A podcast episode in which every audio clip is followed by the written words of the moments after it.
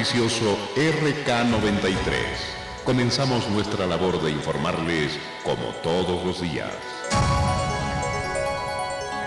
Buenas tardes, bienvenidos a Erika 93. Llueve en la capital potosina. La temperatura actual es de 15 grados centígrados. Hace frío en la Villa Imperial. Humedad relativa del 80%, velocidad del viento 10 kilómetros por hora. Y se prevé tormentas eléctricas en horas de la tarde. Así está el tiempo en nuestra capital, como están las informaciones.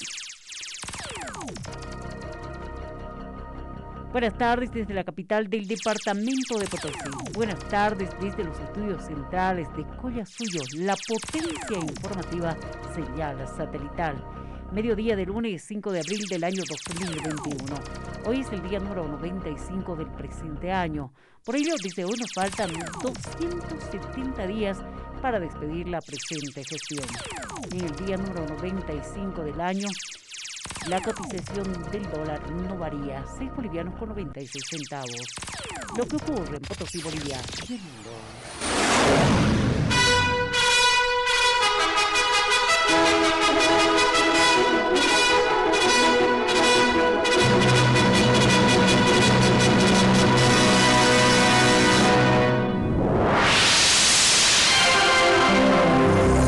Vamos con el desarrollo de las principales informaciones del panorama nacional.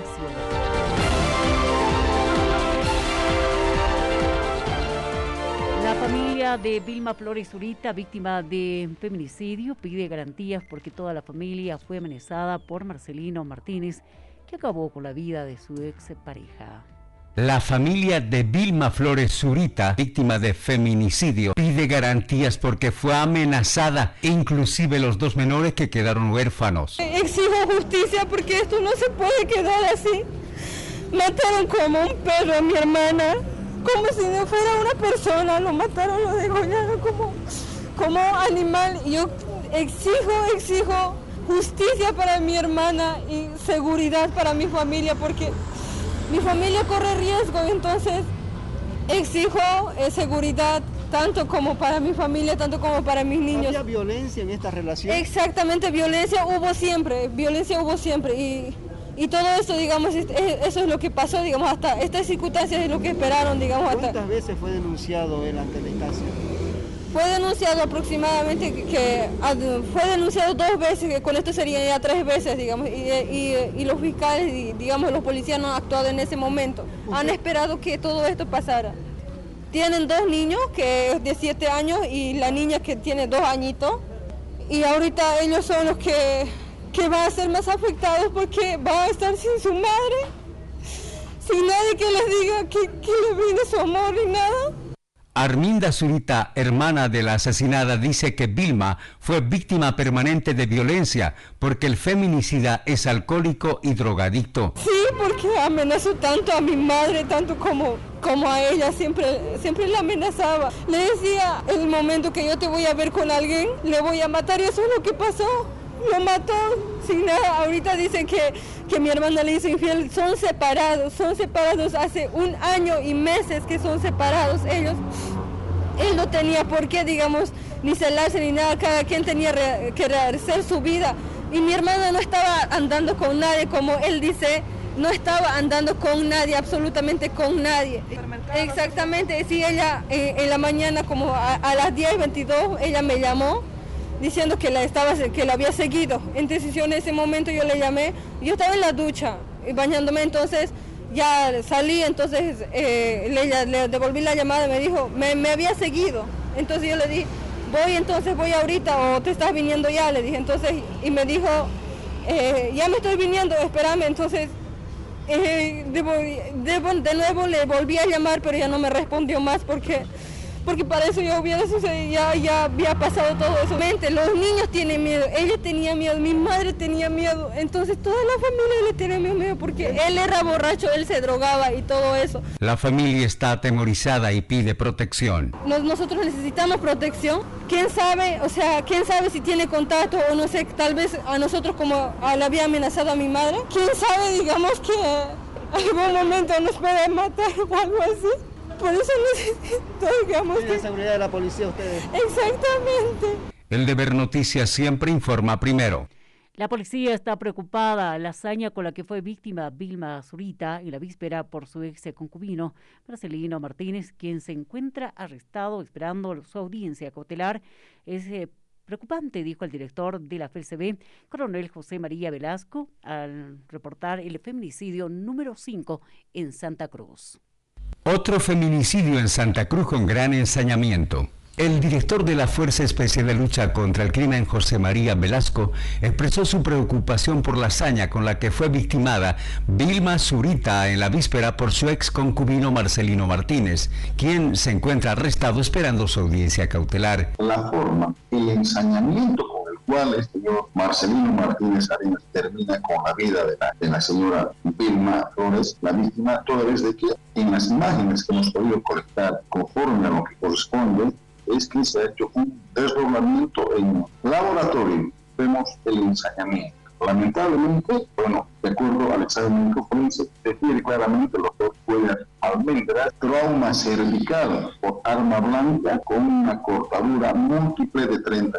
Al margen de ello, eh, Marcelino Martínez se abstuvo a declarar. El jefe policial reportó que la violencia de la expareja Vilma Zurita y Marcelino Pérez data del mes pasado, cuando se puso en conocimiento policial una agresión mutua y se adoptaron las medidas de seguridad. El 21 de marzo, esta pareja ha sido conducido por funcionarios policiales que, de acuerdo a denuncia, fueron trasladados a dependencias policiales por haberse agredido mutuamente. Ya, poniendo en conocimiento del Ministerio Público, lo toman como víctima a, en razón de género, a la, mujer. Y a partir de ello, el Ministerio Público lo arrestó, lo arrestó al señor, toda vez que incluso estaba maltrecho, golpeado, cesó en su arresto a las 8 horas el público para que este se presente y se dictaron las medidas que corresponden de acuerdo. Se trata del quinto feminicidio en Santa Cruz y el número 32 en todo el país. El Deber Noticias siempre informa primero.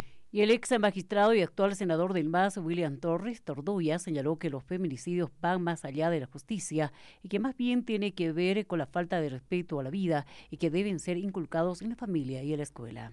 El ex magistrado y actual senador del MAS, William Torres Tordoya, señaló que los feminicidios van más allá de la justicia y que más bien tienen que ver con la falta de respeto a la vida que deben ser inculcados en la familia y la escuela. La autoridad se refirió al tema a propósito del feminicidio de Vilma Zurita ocurrido en la víspera. Creo que se tratan de, temas eh, que van más allá de lo que es la administración de justicia, sino más bien eh, creo que se confiñe lo que es la familia fundamentalmente. Creo que los valores y los principios existentes en las familias son las que eh, han quedado en cierta medida eh, vulnerados o en su efecto no han sido debidamente transmitidos por, por los padres a los hijos y esto la problemática debe interpelarnos a todos porque afecta al núcleo de la sociedad, que es la familia, añadió.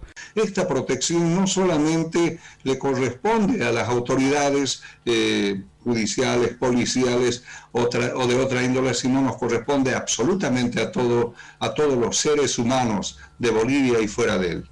El deber noticias siempre informa primero. Cambiamos de información, nos vamos hasta Cochabamba en la Caja Nacional de Salud empiezan a vacunar a los adultos mayores.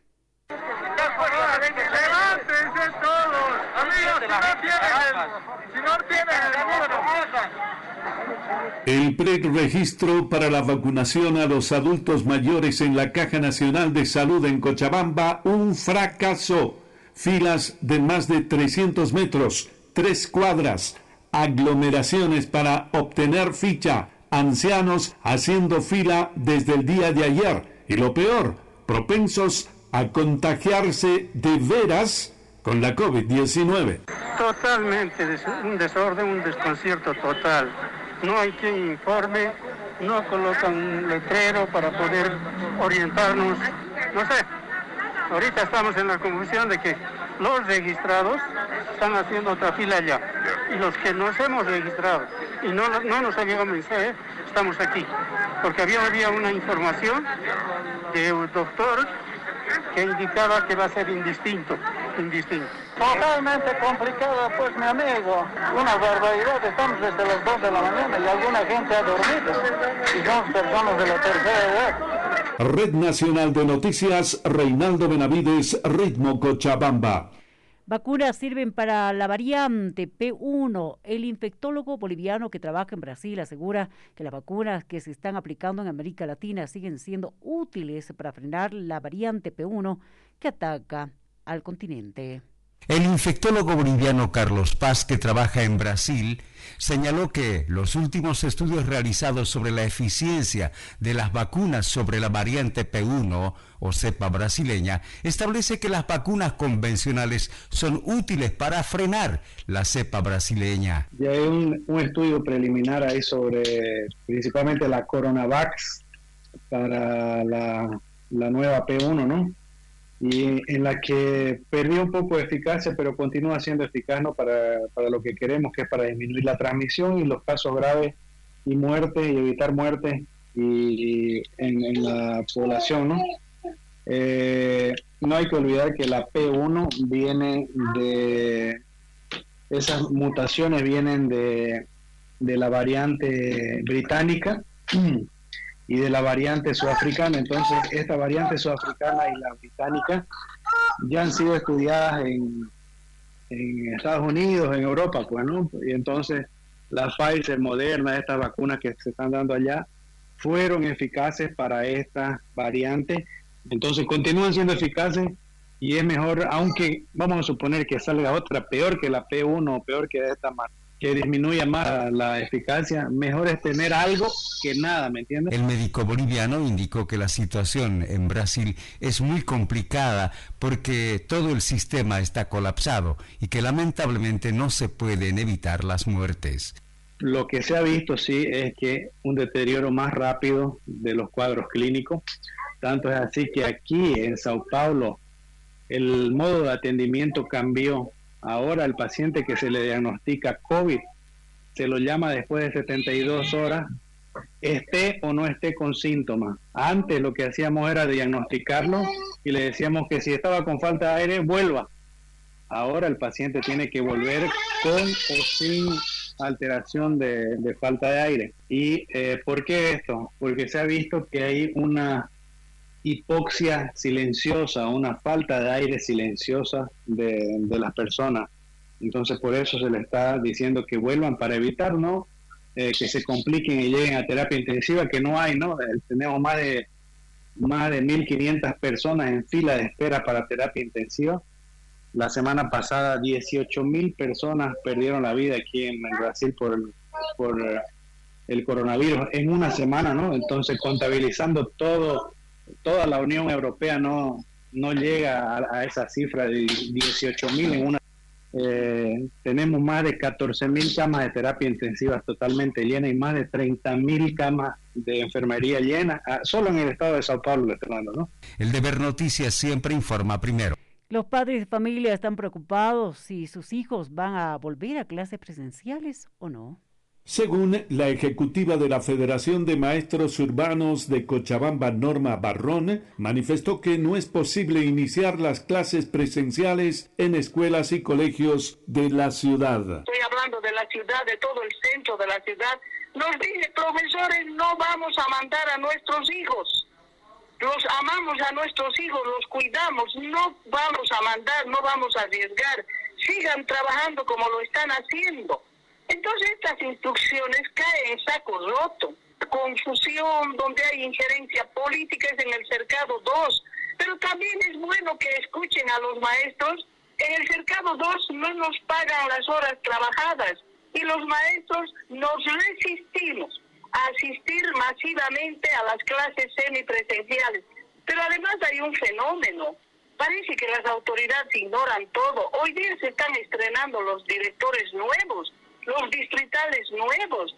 Hoy día estamos asistiendo a la posesión de nuevos directores. Mientras tanto, ¿qué dice el jefe distrital de Cercado, don Jorge Ponce? En consecuencia, hoy imposible es empezar más. Mm, yo creo que en esta semana vamos a hacer la gestión para que iniciemos el programa. Tengo una rápida información de que no están por lo menos los baños, el agua, y eso hay que asegurar. El agua es mínimamente imprescindible para que se bañen con alcohol, laven la mano con alcohol, con jabón, todo eso. Eso vamos a coordinar a través de los directores, pero con la alcaldía municipal. De momento, Hoy imposible, mañana tampoco. Esta semana por lo menos denos tiempo para que los padres de familia sean bien informados y manden de consenso. Red Nacional de Noticias, Reinaldo Benavides, Ritmo Cochabamba. El Papa Francisco en su mensaje de Pascua pidió al mundo una distribución más justa de las vacunas contra el COVID-19. Aleluya, aleluya. Aleluya. El Papa Francisco dice hoy resuena en cada lugar del mundo el anuncio de la Iglesia. Jesús, el crucificado, ha resucitado como lo había dicho. Aleluya, aleluya. El Santo Padre en su mensaje con motivo de la bendición Urbi et Orbi insistió en que el anuncio de la Pascua no muestra un espejismo o una fórmula de escape ante la situación que estamos viviendo. La pandemia todavía está en pleno curso, la crisis social y económica es muy grave, especialmente para los más pobres y a pesar de todo, es escandaloso. Los conflictos armados no cesan y los arsenales militares se refuerzan. Este es el escándalo de hoy. Que el Señor de consuelo y sostenga las fatigas de los médicos y enfermeros de todos, especialmente de las personas más frágiles, que necesitan asistencia y tienen derecho a acceder a los tratamientos necesarios. Esto es aún más evidente en este momento en que todos estamos llamados a combatir la pandemia. Y las vacunas son una herramienta esencial en esta lucha. Por lo tanto, en el espíritu de un internacionalismo de las vacunas, insto a toda la comunidad internacional a un compromiso común para superar los retrasos en su distribución y para promover su reparto, especialmente en los países más pobres. El crucificado resucitado es consuelo para quienes han perdido el trabajo o atraviesan serias dificultades económicas y carecen de una protección social adecuada. Que el Señor inspire la acción de las autoridades públicas para que todos, especialmente a las familias más necesitadas, reciban la ayuda imprescindible para un sustento adecuado. Y en nuestro país, la Iglesia Católica convoca la paz y la Pascua y esfuerzos para superar la crisis que agobia al mundo por la pandemia del coronavirus.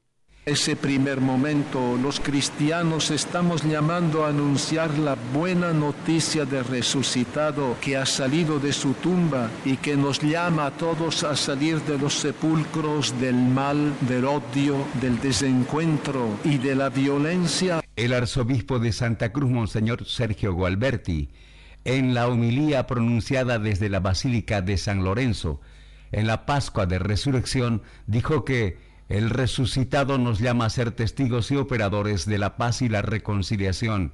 Somos llamados a ser testigos de Jesús resucitado, a anunciar la buena noticia que ha cambiado para siempre la historia de la humanidad, dijo el prelado. El pregón pascual, el hermoso himno a la luz, cantado hace unos momentos, nos dice justamente que la luz de Cristo ahuyenta los pecados, lava las culpas, devuelve la inocencia a los caídos, la alegría a los tristes, expulsa el odio, trae la concordia y doblega a los poderosos. La luz de Cristo es la que ilumina nuestras vidas y renueva las relaciones en nuestros hogares, en el ambiente de trabajo, en nuestra ciudad, en las regiones es la luz de Cristo que nos da la valentía de romper la lógica perversa del más fuerte y del poder que divide y enfrenta. Por eso la esperanza del resucitado que está en nuestro corazón nos preserva del egoísmo, nos conduce a la dicha de la caridad y nos hace acercar con un sano optimismo y serenidad a ser sus testigos en una sociedad distraída, despreocupada de Dios y a menudo hostil, dijo el prelado. A unirnos todos para superar a la crisis que nos afecta, generada por la pandemia y agravada por las tensiones sociales y políticas. Es la luz que nos restituye la gracia, que transforma nuestro ser, que nos da vida nueva y nos agrega a los santos. Gracias a la luz de Cristo ya no hay distancia invencible entre el cielo y la tierra. Dios y la humanidad se han unido en una nueva alianza. El deber noticias siempre informa primero. La población en general está bajando la guardia, no toma las medidas de bioseguridad y la policía en Santa Cruz reinicia operativos en transporte público. La policía retomó los operativos de control en el transporte público respecto a la cantidad de pasajeros y el uso de las medidas de bioseguridad para evitar mayor contagio del COVID-19. La policía cruceña retomó los operativos de control en el transporte público respecto a la cantidad de pasajeros y el uso de las medidas de bioseguridad para evitar mayor contagio del COVID. El coronel Eric Holguín, comandante del DP6, encabezó los operativos en la doble vía a la Guardia. En el sentido de que la policía está en la obligación de cumplir lo que son las medidas de bioseguridad para evitar eh, mayores rebrotes, mayores contagios con tema de eh, la pandemia de COVID-19. Estamos en este caso realizando controles en vehículos de transporte masivo de pasajeros, en micros, eh, haciendo respetar lo dispuesto por las disposiciones municipales, en el sentido de que eh, está permitido que transporten eh, solamente pasajeros sentados, por un lado, y por el otro, exigir el uso obligatorio del barbijo al interior de estos motorizados. en la mayoría de los casos donde están llevando excesos de pasajeros, se lo está haciendo descender del vehículo y se les está extendiendo la boleta de infracción a los conductores. Y en el caso de que haya personas que no estén con barbijo, igual se los está haciendo descender del vehículo para que no continúen el viaje y de esta manera evitar contagios. La autoridad indicó que más de 50 micros incumplían el aforo de pasajeros y muchas personas también incumplen el uso del barbijo. Sí, ya van aproximadamente unos 30 micros que han sido sancionados y personas que han sido bajadas de esos motorizados en un promedio de unas 50 aproximadamente en lo que lleva este control. Y además de personas que también están eh, usando o haciendo uso de transporte público sin el barbijo correspondiente. El deber noticias siempre informa primero. Información desde Cochabamba, viceministro de régimen penitenciario estuvo en la yacta.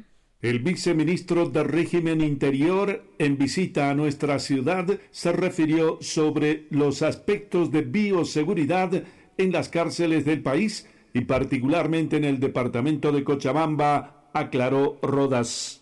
Y hoy hemos tenido un brote que lo vamos a controlar porque estamos, estamos haciendo el aislamiento, tenemos el protocolo suficiente, estamos haciendo el acompañamiento también con los tratamientos. No hemos tenido casos, casos graves, ha habido un fallecido, pero en general el, panorama es que hay contagios, pero no hay agudización de, de cada uno. Entonces, eso nos está ayudando para aislar y esperamos en las próximas dos semanas tener aislado el foco de contagio y poder eh, garantizar que la población carcelaria vuelva a la normalidad. Tenemos que, ser rígidos en el cierre de, las cárceles, es decir, a la cárcel entra el contagio por las visitas, entra el contagio por, por las encomiendas, entra el contagio por las propias rotaciones policiales. Y en eso tenemos que ser rígidos, tenemos que tener protocolos bien establecidos. Ya han funcionado antes, tenemos que volver a hacer que vuelvan a funcionar. Eh, nos preocupa Cochabamba, pero estamos dándole todo el, respaldo acá al régimen penitenciario en Cochabamba. Red Nacional de Noticias, Reinaldo Benavides, Ritmo Cochabamba. En el informe internacional, las cifras son alarmantes en Brasil. El mes de marzo fue fatal para el vecino país Brasil por la cepa brasileña del COVID-19. Temen que abril sea igual o peor. El Servicio Nacional de Meteorología e Hidrología anunció que el próximo fin de semana llegará el primer frente frío de este año. Cristina Chirinos con el reporte. Para el fin de semana del ingreso ya del primer frente frío a nuestro país. Este frente frío estaría llegando por el Chaco tarijeño el día sábado en horas de la tarde y noche y o ingresando ya el día eh, domingo por la domingo por la madrugada a la ciudad de Santa Cruz. Por lo tanto, debemos ya alistar la ropa abrigada porque el descenso va a ser brusco respecto a las temperaturas. Al parecer nos está mostrando el modelo meteorológico que los cielos van a estar nubosos, se van a registrar algunas precipitaciones eh, de forma continua en forma de lluvias y lloviznas y el viento estará volcando a dirección sur. También informa que esta semana el tiempo seguirá inestable. Y bueno, a través de las imágenes de satélite, los modelos meteorológicos y también los datos en tiempo real, estamos viendo que esta semana todavía vamos a tener una atmósfera inestable. Los cielos van a estar nubosos por la mañana. Hay la probabilidad de que se registren algunos chubascos aislados, principalmente en horas de la tarde o noche. El viento esta semana va a predominar de dirección noroeste, oscilando entre 20 a 40 kilómetros por hora. A estas horas de la mañana, la temperatura en la ciudad de Santa Cruz es de 22 grados, la humedad relativa del 87%, el viento está de dirección noroeste, está alcanzando 20 kilómetros por hora.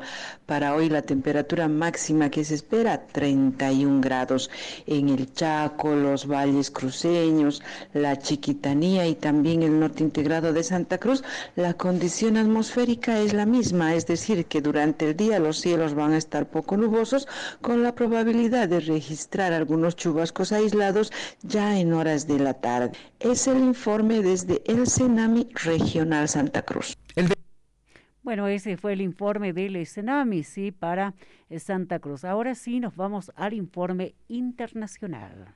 Las cifras de COVID-19 siguen explotando en Brasil, más de 66 mil muertes en el mes de marzo y casi 4 mil muertes en apenas 24 horas. La situación del sistema sanitario es un colapso generalizado, como lo describe Domingo Alves, directora del Laboratorio de Inteligencia en Salud de la Universidad de Sao Paulo. Hoy en Brasil tenemos 24 estados en que el sistema de salud está en colapso, o sea, dentro de cada estado hay vários municípios, municipalidades, cidades que não podem receber pacientes para ser internados. Quando tivemos aqui a primeira ola da pandemia de um estado, do estado de São Paulo, morreram 700 pessoas fora das UTIs. Os últimos dados, no dia 14 de março, han morrido 1.233 personas fora de la UTI. En el estado de São Paulo, que es lo más rico, los últimos datos que yo tuve acceso,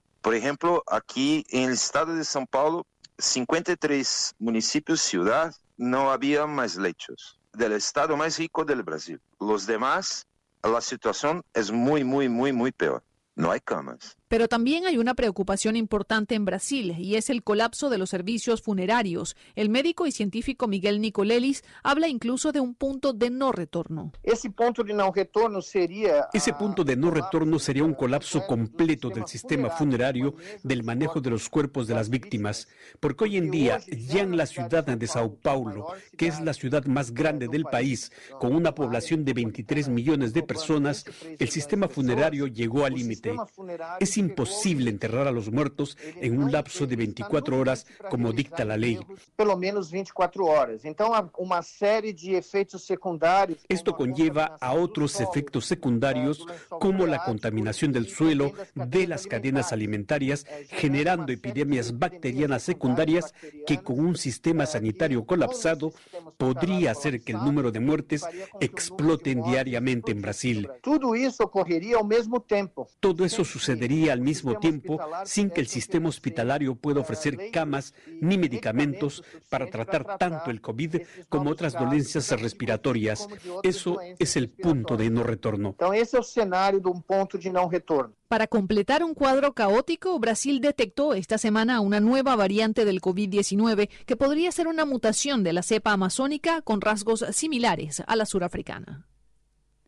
Y en Ecuador, los dos partidos que se disputan la presidencia, bueno, piden el voto indígena. En Ecuador, a seis días de la segunda vuelta presidencial, el candidato socialista y correísta Andrés Arauz y el derechista Guillermo Lazo se pelean por el voto indígena, cuyo candidato Yacu Pérez llegó en tercera posición. Y ya han aparecido divisiones en el movimiento indígena. Este sábado, el presidente de la Confederación de Nacionalidades Indígenas del Ecuador, CONAI, Jaime Vargas, expresaba su respaldo a Arauz, mientras que el Consejo de Gobierno de la misma organización confirmaba el domingo su consigna de voto nulo. A votar nulo también llama Pachacutic, el brazo político del movimiento indígena. Al micrófono de Paula Estañola, el vocero del CONAI, Apaquí Castro, niega que haya divisiones profundas. No podría hablar de una división. Hay posturas y posiciones, sí, sin embargo, nosotros nos hemos reunido, el Consejo de Gobierno que formamos, acogemos las resoluciones que se han adoptado el 10 de marzo en la ciudad de Guaranda, el llamado al voto nulo ideológico. Cada pueblo, cada nacionalidad, cada individuo tiene total facultad de inclinarse uno u otro candidato o a la misma posición del movimiento indígena que es el llamado al voto nulo. Sin embargo, nosotros como dirigentes y representantes de los pueblos y nacionalidades nos sostenemos en dicha encomienda que nos han hecho la estructura nuestra, desde las comunas, comunidades, pueblos y nacionalidades. Hora 13 con 40 minutos, vamos al desarrollo de las principales informaciones locales eh, preparada por el Departamento de Prensa de Radio Collazo. Según la concejala de Alianza Social, Cledy Ruiz, existe un empate técnico entre el movimiento cívico popular de Johnny Yagi y el AS de René Joaquino. Esto generará una situación nada fácil para el próximo consejo, señaló. Técnico, tanto de Alianza Social como del movimiento cívico popular, eh, en ese antecedente tenemos un empate técnico de cuatro concejales cuatro concejales, dos del movimiento al socialismo y uno demócratas, ¿no? Sin embargo, consideramos que es importante de que eh, los que, si bien existe alguna falencia en el reglamento, eh, debido que anteriormente, en anteriores gestiones, han, han cambiado, ¿no? A gusto y capricho también de algunos que estaban ingresando al Consejo en ese antecedente, creemos que va a ser un poquito conflictivo porque eh, se necesita pues una mayoría para asumir la presidencia del Consejo y garantizar la gobernabilidad. Eh, creemos que ya será esto de una coordinación que exista de la de, de, los, de las organizaciones políticas, tomando en cuenta que ahora tienen que trabajar por el desarrollo de, de Potosí.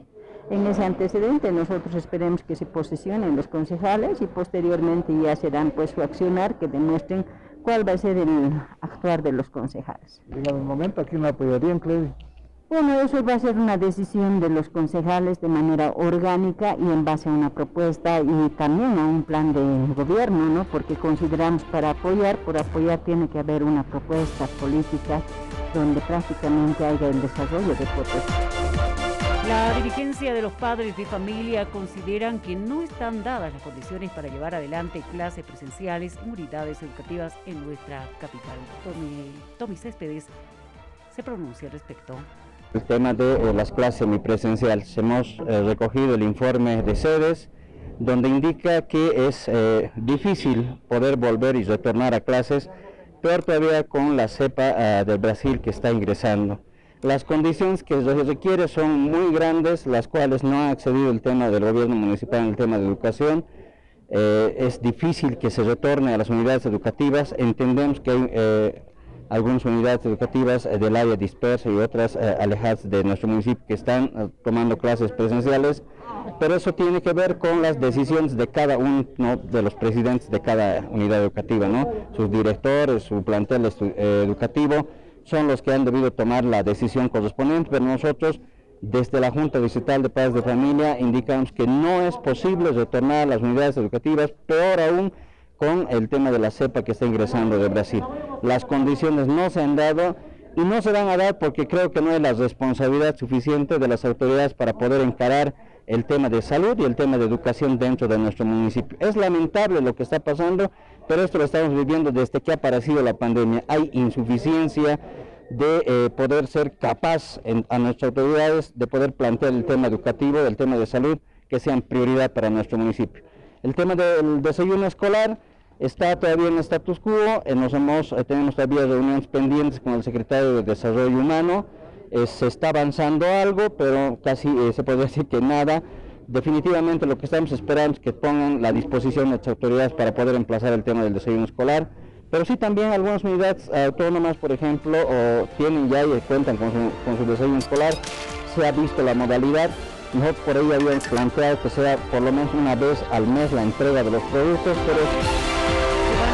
Torrejón, responsable de la central de abastecimiento y suministros de salud, informa que mañana se entregará un nuevo lote de medicamentos solo para pacientes con el COVID-19.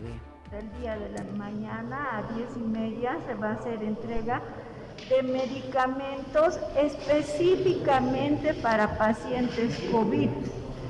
Esto en coordinación desde el gobierno del presidente Arce, vía Ministerio de Salud, se va a hacer la entrega de medicamentos para unidades de terapia intensiva y para internación. Estos medicamentos se los va a distribuir a los gobiernos municipales de Yayagua, Tupiza, Uyuni y Villazón que cuentan con hospitales de segundo nivel en el departamento. El día viernes ya se ha hecho el descarguío de las soluciones que han llegado en tres camiones, eh, ascienden a 30 toneladas de pura solución de medicamentos para nuestros pacientes solo COVID, específicamente para pacientes COVID.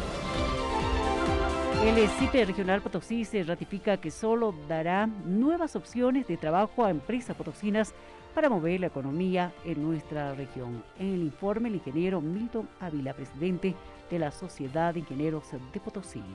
Toda la economía a nivel nacional está sufriendo unos eh, índices muy bajos que lamentablemente están afectando también al rubro de la ingeniería. Pero también tenemos que reconocer de que es la ingeniería la que está encargada de la reactivación económica del departamento. Somos los que generamos empleos y movilizamos todos los recursos en el departamento, tanto formal como informal. Tenemos la actividad y somos los llamados en este momento a reactivar la economía del departamento. ¿Momento no hay reactivación económica en nuestro departamento? Eh, no, estamos viendo de que, bueno, lamentablemente eh, la falta de fuentes laborales eh, nos generan a nosotros en el rubro profesional un desempleo muy grande, entonces los índices económicos también son bajos, no nos olvidemos que la inflación del año pasado también es baja, el hablar de incremento salarial creo que no es el momento, no es oportuno, porque la reactivación económica en el país no se está dando hasta el momento. El ingeniero Milton Ávila soy el presidente de la CIP Potosí. Se inicia la vacunación masiva y, ancianos son los primeros en ser inmunizados. Un anciano de 95 años fue la persona más longeva en recibir la vacuna china hoy en el asilo de ancianos San Roque, donde el año pasado, en la primera ola del coronavirus, mató a varios e infectó casi al 100% de las personas con la COVID-19. Estamos iniciando, justamente arrancando, la campaña de vacunación masiva con este grupo vulnerable que ustedes se acordarán en el pasado nos ha causado gran pesar en lo que significa el municipio de Potosí porque se había contagiado el 100% de este asilo de ancianos. A partir de aquello hemos hecho el primer encapsulamiento institucional a nivel de lo que es el departamento para poder frenar aquel. Y justamente hemos volcado la mirada, el día de hoy se ha vacunado ya más de 70 personas dentro del asilo, no solamente a, los, a las personas que están haciendo atendidas, sino también las hermanas que están atendiendo, están fungiendo como enfermeras, el personal también que está haciendo la, la, parte de alimentación de las personas. Entonces, hemos querido empezar primero con este grupo vulnerable, que es, la mayoría tienen patología de base, hay como gente con demencia senil, con problemas cardíacos, problemas articulares. Entonces, esa gente merece primero ser vacunada antes que cualquier otra persona. El jefe de epidemiología del Servicio Departamental de Salud, Huáscar Alarcón, informó que mañana desde las 9 en el Coliseo Ciudad de Plata comenzará la vacunación a todas las personas que tengan más de 50 años y personas con patología de base. A partir ya del día de mañana estamos empezando con la técnica de los coliseos justamente que habíamos utilizado en el tamizaje, en el rastrillaje, y se está habilitando seis coliseos justamente para poder hacer la parte primero del triaje, para haber médicos en un triaje que te van a eh, asesorar qué es lo que, lo que se va a hacer en la vacunación, si tiene síntomas, no tiene síntomas, se va a hacer un triaje absolutamente, y se va a dividir el coliseo en dos partes justamente para hacer el preregistro, queremos que las personas estén sentadas, se trata de personas mayores, ¿no? entonces tienen que estar sentadas cómodamente con, con toda la parte de oxigenación, sin el, sin el calor, eh, sin, sin inclemencias del tiempo, garantizando también su salud de ellos. A partir de aquello que se haga el preregistro, vamos a pasar a los cubículos de, de vacunación y justamente en la parte posterior van a estar otros médicos para hacer ya el post vacunal, o sea, que van a hacer ya la atención post vacunal. Por su parte, el director del CEDES Potosí, Eloy Tirado, informó que este fin de semana se trabajó arduamente con la finalidad de capacitar a las personas que serán parte de la vacunación masiva en la ciudad de Potosí. Efectivamente ya todo está previsto, se ha estado trabajando fin de semana, sábado, domingo arduamente. Se ha hecho el tema de la capacitación a los registradores, a los, a los vacunadores, etcétera, un poco que es el tema de la vacuna del Sinofar, etcétera. Y con esto nosotros vamos a garantizar el tema y a partir de mañana, a partir de los 50 años adelante. Y otro tema importante, también vamos a vacunar de 18 a 49 que, que tengan patologías de base. Es importante manifestar cuando haces con tiempo eh, este, este, aspecto garantiza el tema de la atención. Y no solamente eso, mañana tenemos dos actividades importantes. Uno, el tema de la inauguración de la campaña masiva con autoridades. Marvin Valdangulo, Radio Collasuyo, Red Nacional de Noticias. El nuevo director distrital pedirá que el municipio entregue las cartillas digitales y el servicio de Internet para estudiantes de familias de bajos ingresos y alistar las unidades educativas para el retorno semipresencial a clases. Nuevo director distrital de educación, profesor René Muruchiselos, entre sus primeras gestiones será pedir al alcalde López Oporto las cartillas digitales para el nivel secundaria y recursos económicos para el servicio de Internet para estudiantes de bajos ingresos económicos, como también la preparación de las unidades educativas en caso de iniciarse las actividades escolares. El alcalde del municipio de Potosí el tema de la dotación de las cartillas digitales para secundaria.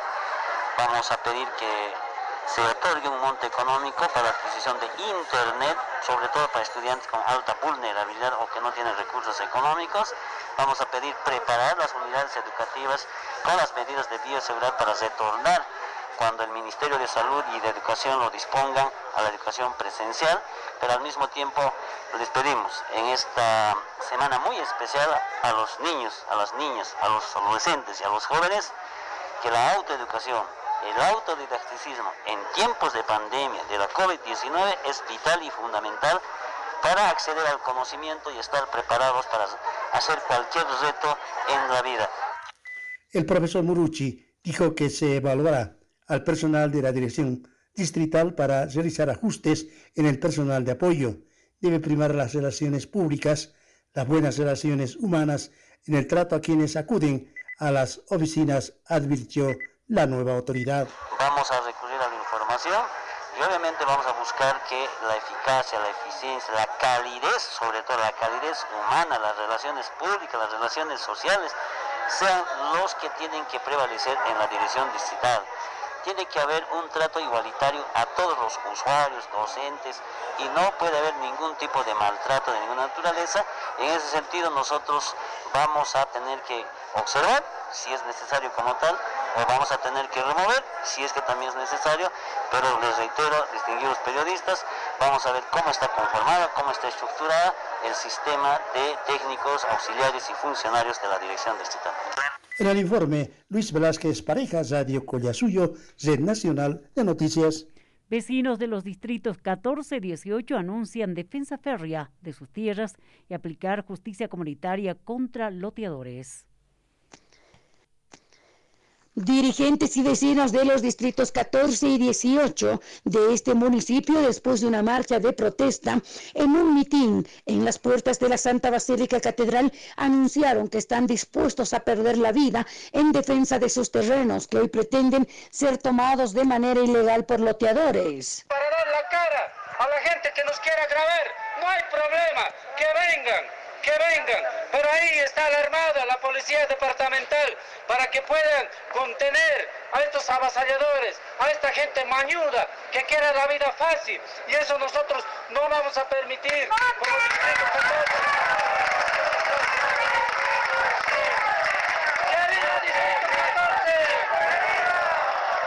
¡Que mueran los loteadores! ¡Que muera la gente floja!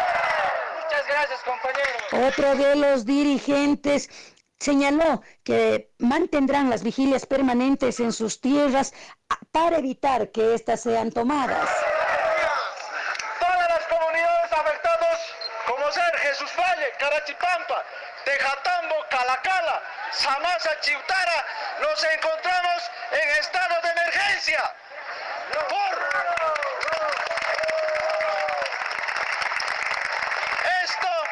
Esto es un inicio. Señores, tómenlo muy en cuenta, esto es un inicio. Esta lucha continúa. Esta lucha continuará hasta el final. Estos mayudos, los loteadores, que se atengan a las consecuencias.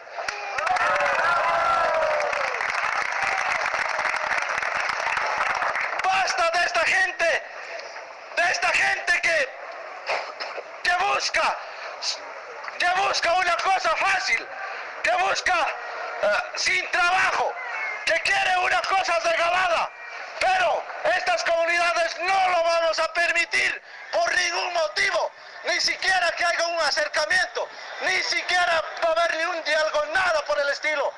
Chiutara, Chiutara está de pie, Distrito 18 está presente y Distrito 14 lo mismo.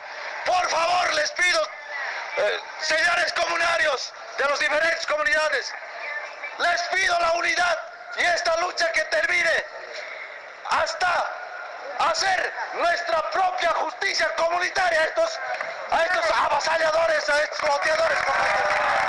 Jesús Valle, Carachipampa, Chitara y otras zonas pretenden ser entregadas por algunos loteadores que primero toman la tierra a la fuerza y luego venden a precios elevados. Los verdaderos dueños asumieron la defensa de los mismos. Red Nacional de Noticias, Janet Cortés, Radio Collasuyo. Dirigentes cívicos fueron convocados por el gobierno. El presidente del Comité Cívico Potosinista Concipo, Juan Carlos Manuel, confirmó que este jueves se reunirá con el vicepresidente del Estado Plurinacional David Choquehuanca, a quien se planteará el nuevo pedido y el reinicio de los proyectos paralizados en Potosí desde el año 2019. Este jueves es la reunión con el vicepresidente, el día de ayer nos han confirmado la audiencia, ya había agendado para ese día el señor vicepresidente, es lo que me manda el jefe de gabinete, indicando que hay que estar a las 8 de la mañana es jueves 8. ¿Qué temas van a tratar? Los, lo que tenemos siempre en carpeta en este momento, que andamos muy preocupados. El tema de la fábrica de cemento, el tema del aeropuerto, el tema del tercer nivel, lo que significa el Centro de Potosí, vamos a tocar también nuevo el tema del Silala, es importante tomar ese tema y acá se incorpora el tema del litio y se incorpora también el tema del agua potable sobre la deuda de la KFW.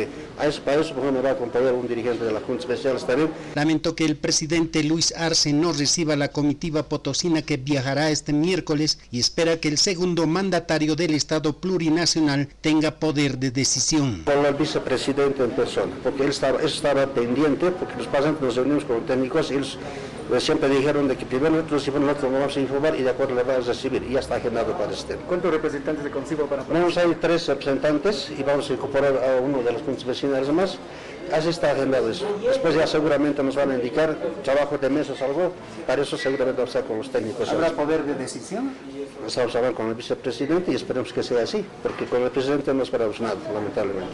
Marvin Baldangulo, Radio Collasuyo, Red Nacional de Noticias. Consejeros de administración de Cotave ingresaron entre gritos y protestas de los trabajadores a las oficinas que fueron tomadas por los trabajadores de COTAF. Consejeros de administración de COTAF con la presencia de un notario ingresaron a las oficinas del Consejo de la Cooperativa de Telecomunicaciones Potosí que en la mañana de hoy fue tomada por los trabajadores. El presidente de esta instancia, Oscar Maldonado, dijo... Los miembros del sindicato han vuelto a bloquear las oficinas del Consejo de Administración. Han declarado, una huelga, eh, han declarado un cuarto intermedio el día jueves de la anterior semana. Nosotros pensemos que nos iban a dar la cobertura para poder charlar, para poder eh, reunirnos en nuestras oficinas del Consejo. Lamentablemente esta mañana cuando quise entrar tampoco nos han dejado. Están nuevamente ahí los miembros del sindicato. Un cuarto intermedio totalmente falaz, ¿no? Un cuarto intermedio donde se han dado para que puedan ir a disfrutar de su Semana Santa comiendo sus locritos aquí de sardinas, sus con leche, en fin, todas nuestras costumbres potosinas. ¿Dónde se ha visto pues en el mundo entero dar cuartos intermedios en una huelga de hambre? Para ir a llenar la pancita durante cuatro días festivos y después volver totalmente alzaditos. Entonces, eso es una burla, eso es una burla hacia los asociados y asociadas de la cooperativa. En las puertas del Consejo de Administración a la cabeza de su ejecutivo, varios trabajadores procedían a la vigilia. Javier Ribamontán, en representación de los trabajadores de COTAV, dijo que se radicalizarán las medidas.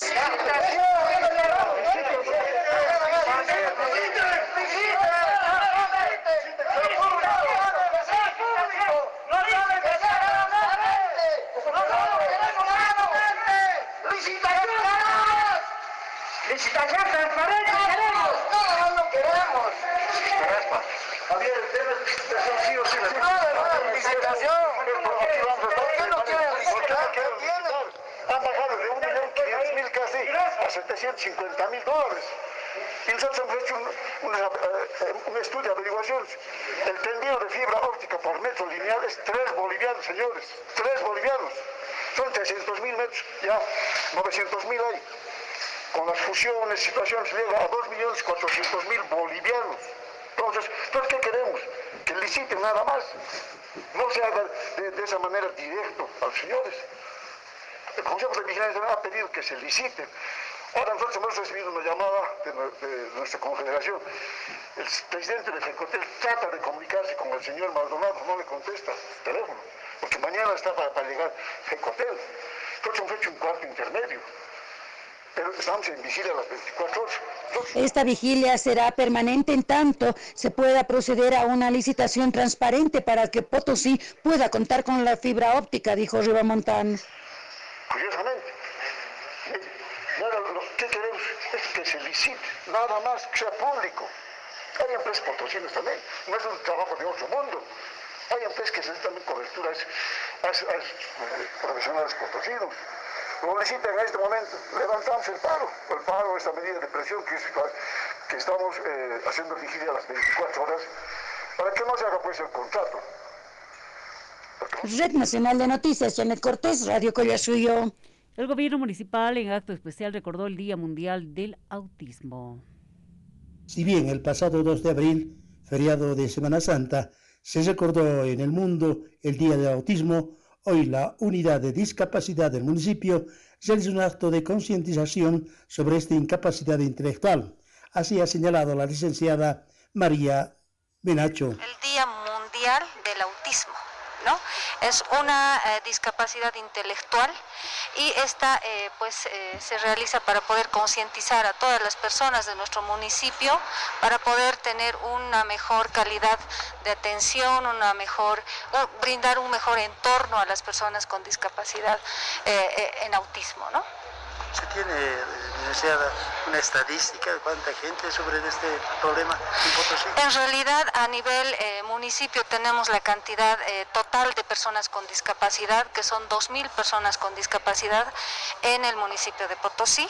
Eh, estas aún no están, bueno, estratificadas, ¿no? digamos, por autismo. ¿no? no tenemos un número exacto, pero sí de forma general. Potosí tenemos especialistas que tratan Sí, en realidad los neuro neurólogos son los que tratan esta enfermedad y bueno, es eh, cuestión de que toda la sociedad, el entorno educativo, el entorno familiar, el entorno en salud, por ejemplo, tengan conocimiento de cómo tratar a los niños, a las personas que tienen esta discapacidad. En el informe, Luis Velázquez Pareja, Radio Collasuyo, Red Nacional de Noticias. Violencia, accidentes y drogas se reportaron en Semana Santa más de 15 casos de violencia intrafamiliar, un accidente con casi una treintena de pasajeros heridos y dos personas aprendidas por llevar droga a la República de Chile fueron los casos denunciados al Ministerio Público de Potosí durante la Semana Santa. La fiscal departamental Roxana Choque informó que todos los casos de violencia intrafamiliar fueron protagonizados por hombres ebrios. Que hemos registrado en fin de semana, lamentablemente, 15 casos de violencia intrafamiliar o doméstica en los dos días. Eh, bueno, eh, una mayoría es por el consumo de bebidas alcohólicas y se trata de violencias físicas. Ha habido personas aprendidas, en los casos se han planteado también las medidas de protección a favor de las víctimas. No reitero, consumo de bebidas alcohólicas y violencia física son los que se han generado este fin de semana. Choque informó que las dos personas que transportaban sustancias controladas a Chile serán llevadas ante un juez quien definirá su situación jurídica legal. Ambas personas eran usadas como burritos de carga ilegal por narcotraficantes. Eh, también hemos registrado un hecho de tráfico de sustancias controladas de 120 kilos de marihuana, 360 de cocaína. Hay dos personas aprendidas que han sido trasladadas hasta nuestra ciudad desde el Cajones. Eh, esto eh, ha sido conocimiento del asiento fiscal de Uyuni que em, bueno, ha informado hasta despacho que estos dos eh,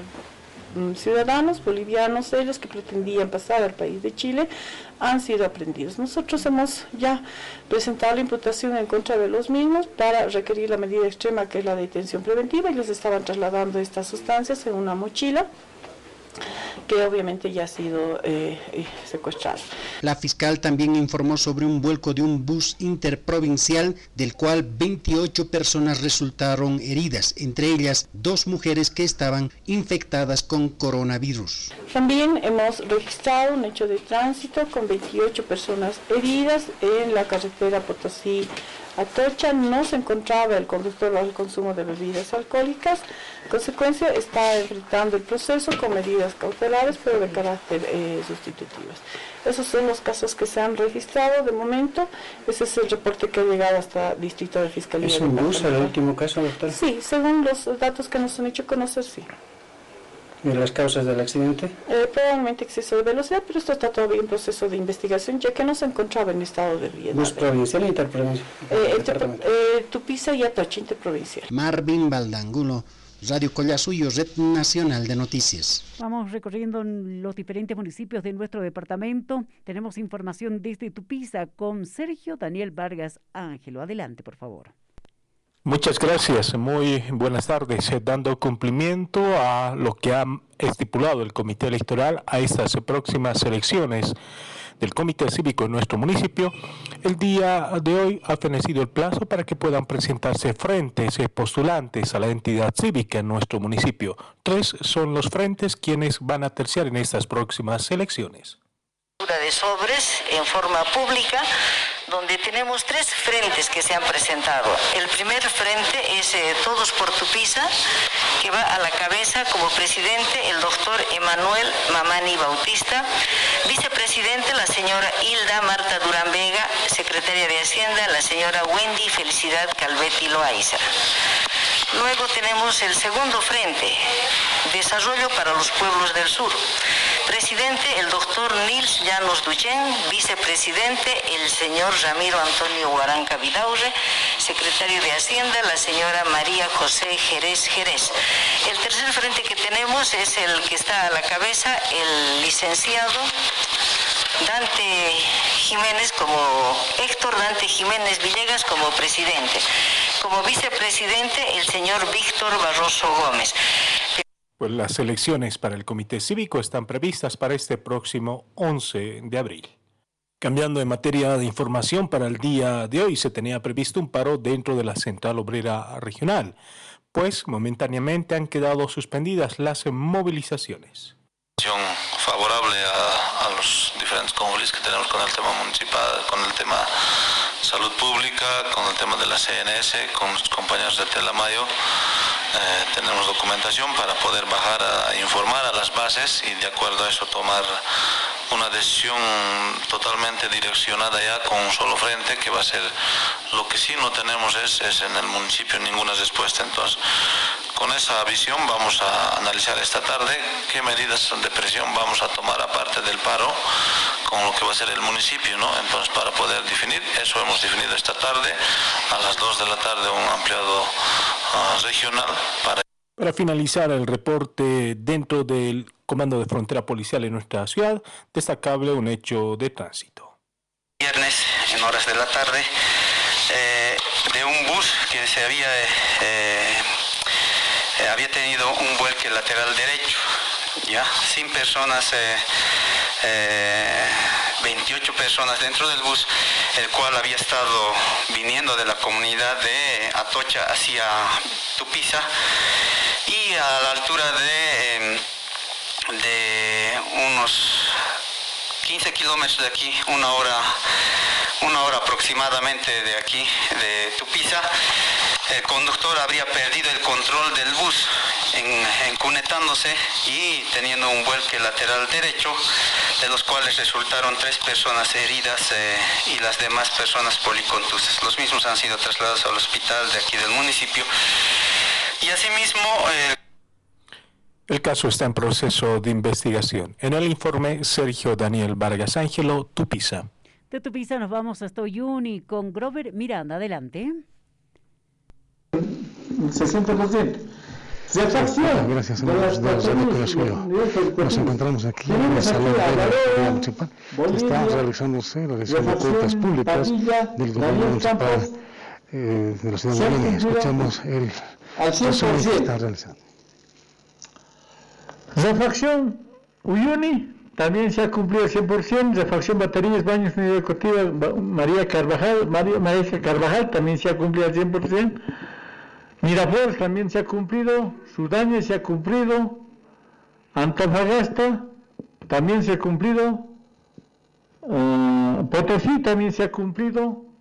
Mauricio Rostegui se ha cumplido. San Martín también se ha cumplido. Río Mulatos, que estaba considerado 13.554.44, no se ha cumplido porque hay empresas que no quieren eh, resolver porque los ingresos, eh, o digo, el gasto es 13.000. Por 13.000 más gasto en mis, uh, en mi transporte, en eso nomás, me dicen. Entonces, a veces un poquito cuando los costos son menores, las empresas no quieren trabajar, ¿no? siempre sería importante, aunque sea de 100 mil, 70 mil, 8 mil, algo van a ganar. Siempre todo empresa quiere ganar. Es lo que está realizándose el día de hoy, pero nos contamos con el presidente de la Junta Vecinal. La Concepción, don Córdoba Rodríguez, está participando de la rendición de cuentas del municipio. Sí, en principio muy buenos días y creo que sí estamos participando de esta rendición de cuentas, pero lamentablemente eh, no está el total de las juntas vecinales no está presidente de la Federación de Juntas Vecinales, no sé cuáles son los, motivos, pero hay observaciones que se va a realizar. Por ejemplo, la canasta está figurando la adquisición de la canasta familiar, ¿no? un gasto que está de la canasta estudiantil pero más abajo también hay otro gasto como el desayuno escolar. Entonces hay, hay, hay, observaciones que se va a realizar y, yo creo que debemos hacer notar esto. Vamos a hacer muchas observaciones. Lamentablemente lo estamos haciendo a la rápida, a la rápida. Y bueno, vamos a tener que nomás eh, rechazar esta solución de cuentas porque prácticamente no están haciendo un desglose eh, eh, tal, como, tal como establece la norma. En ese sentido haremos las observaciones y bueno, después ya vamos a estar viendo qué, es, qué respuesta nos da el alcalde municipal y su, director administrativo financiero. Sí, en todo caso, don Curro, no estaría satisfactoriamente lo que está cumpliendo varias normas, incumpliendo también la inexistencia de algunos procedimientos, de observaciones. Pero ya, ya incumplida la norma, él, esto debía haberse hecho en, en, en enero, febrero. ¿ya? Estamos, estamos recibiendo esta rendición de cuentas en el mes de abril, fuera ya de plazo, fuera de término. Por eso este alcalde hace lo que le da la gana, prácticamente, y no sabemos, y no sabemos en este momento si ya si ha hecho su rendición de cuentas los 3 millones que se ha, que se ha asignado para, el corona, para el, la pandemia, para el coronavirus, porque había observaciones de parte del Consejo Municipal. Entonces está haciendo a la rápida y en forma desesperada y eso tampoco es bueno. Claro, ya, ya se va a ir. Como siempre, dice, oye, Maduro, a mí que me importa, dice, eso es lo que siempre se ha expresado, se ha expresado en reuniones juntamente con nosotros, entonces no puede ser. Vamos a hacer observaciones y vamos a tener que solicitar una auditoría a la Contraloría para que se tome medidas del caso. Hay muchas cosas, hay muchos incumplimientos que ha hecho el alcalde municipal, pero no sé si es por desconocimiento o mal asesorando una sentencia constitucional. En ese sentido hay muchas, pero eso irregularidades dentro del municipio que no sé, se está respaldando en ciertos grupos el alcalde para que no se haya podido mover o cambiar. Pero el Consejo tiene muchas observaciones y hay que, hacer, hay que escuchar también de parte del Consejo cuáles son observaciones a esta rendición de cuentas. Espera que termine para hacer las observaciones. Sí, hacer, por ejemplo, hay un presupuesto asignado para la Intendencia. ¿Y, y, y, y ¿cómo, ¿cómo, es posible que así un, un, presupuesto para la Intendencia cuando tenemos gastos de operación? Y los gastos de operación tienen que estar asignados todos, no podemos duplicar cuentas, ¿no es cierto? Entonces, estamos viendo toda esa situación y yo creo que vamos a observar una vez que den. Gracias. Bien, amigos de Radio Cola Suyo, esto es lo que es eh, la situación de eh, la rendición de cuentas 2020 del municipio de la ciudad de Uyuni. Va a esta observación, indicado claramente eh, el presidente de la Junta Inmaculada Concepción. Con este detalle volvemos hasta estudios. Bueno, muchísimas gracias. Y nos vamos hasta Porco, Centro Minero, con Jaime Lugo. Adelante. Gracias, buenas tardes. Un placer poder saludarlos a todos los amigos que nos van sintonizando a través de Radio Collasuyo en la jornada del día de hoy. Este es el informe desde el municipio de Porco. En esta jornada, para el día de hoy, se ha hecho la posesión de los nuevos directores de las unidades educativas acá en el municipio de Porco y de la misma manera también se ha dado la posesión acá juntamente a las autoridades originarias políticas y todos quienes forman parte de las juntas también distrital y parte eh, de los padres de familia y también de las juntas escolares han hecho la posesión oficial acá en el municipio de Porco del nuevo director distrital y de los directores de las diferentes unidades educativas acá en el municipio de Porco. A continuación vamos a tener también las palabras porque estamos en tribuna libre al profesor Serapio Virca en representación de la Federación de escuelas de Cristo.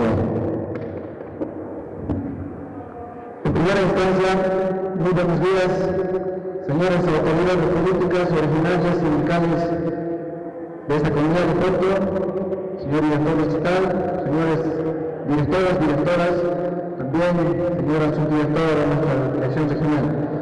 A nombre del Comité Ejecutivo de nuestra Federación de Escuelas Cristo, también quiero decir simplemente algunas palabras, sabemos muy bien que estamos un poco extendiendo y nuestros niños están casados. Eh, señor, señores directores, que sea buena hora, desearles el mayor éxito posible, que Diosito les ilumine, les bendiga, que sea buena hora nuevamente, desearles muy felicidades a cada uno de ustedes en esta nueva gestión educativa y seguramente eh, Vamos a tener oportunidades donde vamos a poder compartir y intercambiar ideas. Simplemente suplicarles a nombre de, de los profesores de base que no se olviden de que también en algún momento fueron colegas nuestros, profesores, profesoras. Y de seguro es que ustedes con mucho cariño van a poder correspondernos, orientándonos, guiándonos, dándonos eh, el correspondiente impulso para poder seguir adelante y llevar adelante De esta manera se ha llevado a cabo la posesión de los nuevos directores de las unidades educativas y del eh, nuevo distrital, director distrital de, de, educación acá en el municipio de Porco. Eh, también eh, se va a realizar en la jornada del día de hoy la posesión de los nuevos oh, directores de las unidades educativas en Agua de Castilla del municipio de Porco. Está programado para las 14 horas con 30 en Agua de Castilla. Este es el informe para todos los amigos que nos van sintonizando a través de Radio Collasuyo en esta jornada. En el informe Jaime Lugo. Muchas gracias, Jaime Lugo. Hora 14 con 17 minutos. Momento de escuchar el informe deportivo con Martín Flores. Adelante. Deportes acá en el EDK 93. Hablamos de la fecha número 3 del torneo de la primera división, que tuvo una particularidad, se jugó en siete días. El pasado domingo arrancó esta fecha 3 con la victoria de Nacional Potosí 3 a 2 ante Palmaflor. Después el jueves tuvo el empate 0 a 0 ante Tomayapo y Real Potosí. Se complementó el viernes, sábado y domingo con varios partidos. Pero a propósito ¿no? del empate que consiguió el equipo de Real Potosí en Tarija en el cuarto centenario el día jueves, un punto importante, ¿no? con un planteamiento muy inteligente el, del profesor Carlos Fonseca, Real Potosí volvió a nuestra capital y ya piensa en su próximo partido. Pero ¿qué decía Gerardo Yeserote, el hombre de Real Potosí, a propósito sobre el punto de oro que se llevó el equipo de Real Potosí de Tarija ante Tomayá? No, la verdad que nosotros no venimos sumando las tres, necesitamos las tres unidades, pero como se dio el partido, muy peleado y atacaron bastante, el punto, el punto es bueno, ¿no? No perdimos, eh, eh, llevamos una derrota contra Bolívar que todos la vieron, no la merecíamos y después dos empates. Necesitamos sumar de a tres, pero el equipo está respondiendo en la cancha, ¿no? Seguramente el aniversario, la gente que vino de Seguro que sí, la gente vino a apoyar, es una fecha importante para todos los potosinos y todo lo que queremos esta linda ciudad que nos dio tanto, así que bueno, estamos regalando un empate, hubiésemos querido la victoria, pero no se ha podido, ¿no? Como lo anticipábamos, la fecha número 3 del torneo de la primera división arrancó el día domingo con la victoria de el equipo de Nacional Potosí 3 a 2 ante Palmaflor. El jueves se llevó a cabo el empate entre Real Tomayapo 0, el equipo de Real Potosí 0. El viernes Aurora 2, Guavira 1, San José perdió en casa 3 a 0 ante Royal Party. El día sábado Real Santa Cruz perdió 3 a 2 ante Always Red en un partido muy polémico. Ese mismo día sábado Bolívar 2, Blooming 0 y en domingo de gloria, en domingo de Pascua Oriente Petrolero 4, Wilstermann 2 e Independiente Petrolero, ¿no? Que volvió después de mucho tiempo ante un rival pintado como Die Strongheads, empató 2 a 2. En la tabla de posiciones hay un solo líder y es Royal Party que suma 9 puntos, le sigue Die Strongheads con 7, después están Always, Palmaflor, Guavirá, Nacional Potosí y Bolívar de La Paz entre las principales escalas que tiene el torneo de la primera división. Entre semana tendremos fecha internacional porque Nacional Potosí se enfrenta a Guavirá eh, ante Palmaflor y Bolívar ante Junior de Colombia, primeramente por la Sudamericana y después por la Libertadores respectivamente. Así que tendremos mucha actividad esta semana en lo que significa el planeta fútbol, por lo menos en el contexto sudamericano. En el informe Martín Flores Muchas gracias. Breves informes del panorama nacional. Los médicos siguen movilizados Bloqueo de caminos hacia el eje central protagonizado por los médicos. Por eh, determinación unánime eh, hemos decidido continuar con las medidas de presión y dentro de ellas está el bloqueo de, de, las carreteras de los nueve departamentos. Simplemente este bloqueo va a ser este por tres horas. Durante la mañana y primeras horas de la tarde, los médicos de Sucre se encuentran bloqueando la carretera que une a Sucre con Cochabamba y Santa Cruz a la altura de la fábrica de cemento. La presidenta del ente colegiado de los médicos, Zoraida Navarro, dijo que hasta el 15 de abril se amplía el paro indefinido, pero atendiendo a los pacientes. No va a afectar este eh, el tránsito de una manera, obviamente, eh, que eh, afecte, ¿no? Inclusive la economía de los departamentos. Simplemente son medidas que se están asumiendo de manera esporádica y obviamente eh, de corta duración. No queremos que se tergiverse esta, esta, esta situación de emergencia con la no atención de pacientes. Eso es totalmente eh, falso. Se van a atender los pacientes de todas las especialidades. Desde Sucre, Iván Ramos, periodismo que cuenta. Reportan falta de vacunas contra el COVID-19 en algunos centros de salud de La Paz. El personal de salud pide a la ciudadanía tener paciencia. Nos indicaron que en el transcurso del día nos iban a llegar la vacuna. ¿Ya? Hasta el momento no hay. Hasta el momento no. Tenemos eh, las vacunas, pero eh, en el transcurso del día nos van a entregar las vacunas, nos indicaron de nuestra gerencia. Son palabras de la licenciada Claudia Chacón, personal de salud del Centro de Salud de primer nivel de la zona de San Pedro de La Paz, quien informó que en este centro no se habilitó las vacunas contra el COVID-19 desde horas de la mañana por falta de los insumos pidió a la población tener paciencia. Indicarle que durante el transcurso del día yo creo que nos van a llegar las vacunas. Eh, están en procedimiento de traer las vacunas. Por el momento sí, no estamos contando con la vacuna eh, y en espera de las dosis que correspondan. Se les está indicando que escuchen las noticias, que de acuerdo a eso nosotros vamos a ir eh, ejecutando. Sí, está indicando de que este, desde esa hora se tendría que vacunar, pero por el momento no nos han indicado los, eh, que sí ha llegado o no ha llegado las vacunas. Para la red de noticias, compañera Luis Villarreal La Paz. El MAS se pedirá informe al Ministerio de Salud por escasez de vacunas contra el COVID-19 en algunos centros de salud. Oposición B descuido del gobierno en temas de salud. Vamos a comunicar al ministro, al Ministerio de Salud, para que en estos hospitales, centros de salud, que no falten las vacunas, ¿no?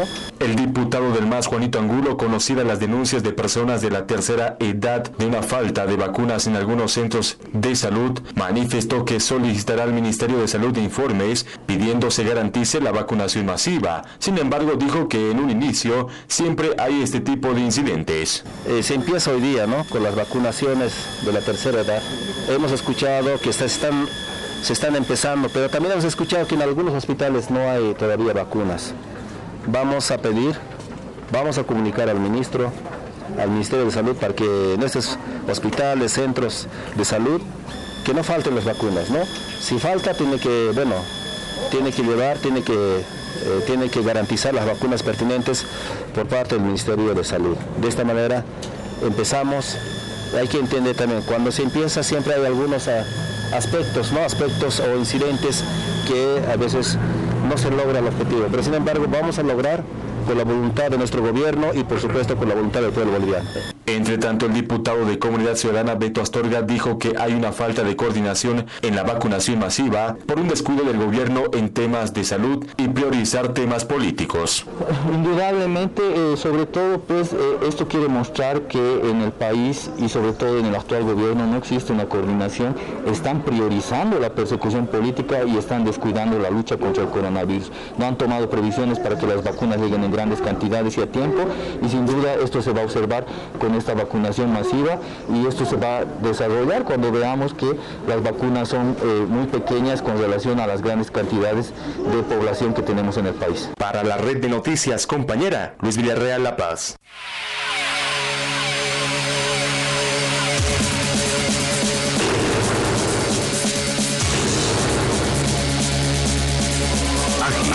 Lenguaje directo y claro. claro. Collasuyo Prensa Radiodifusión presentó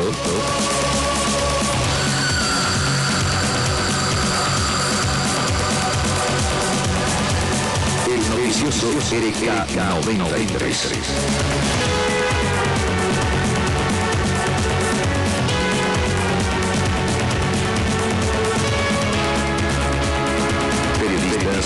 Reporteros, agradecen su compañía.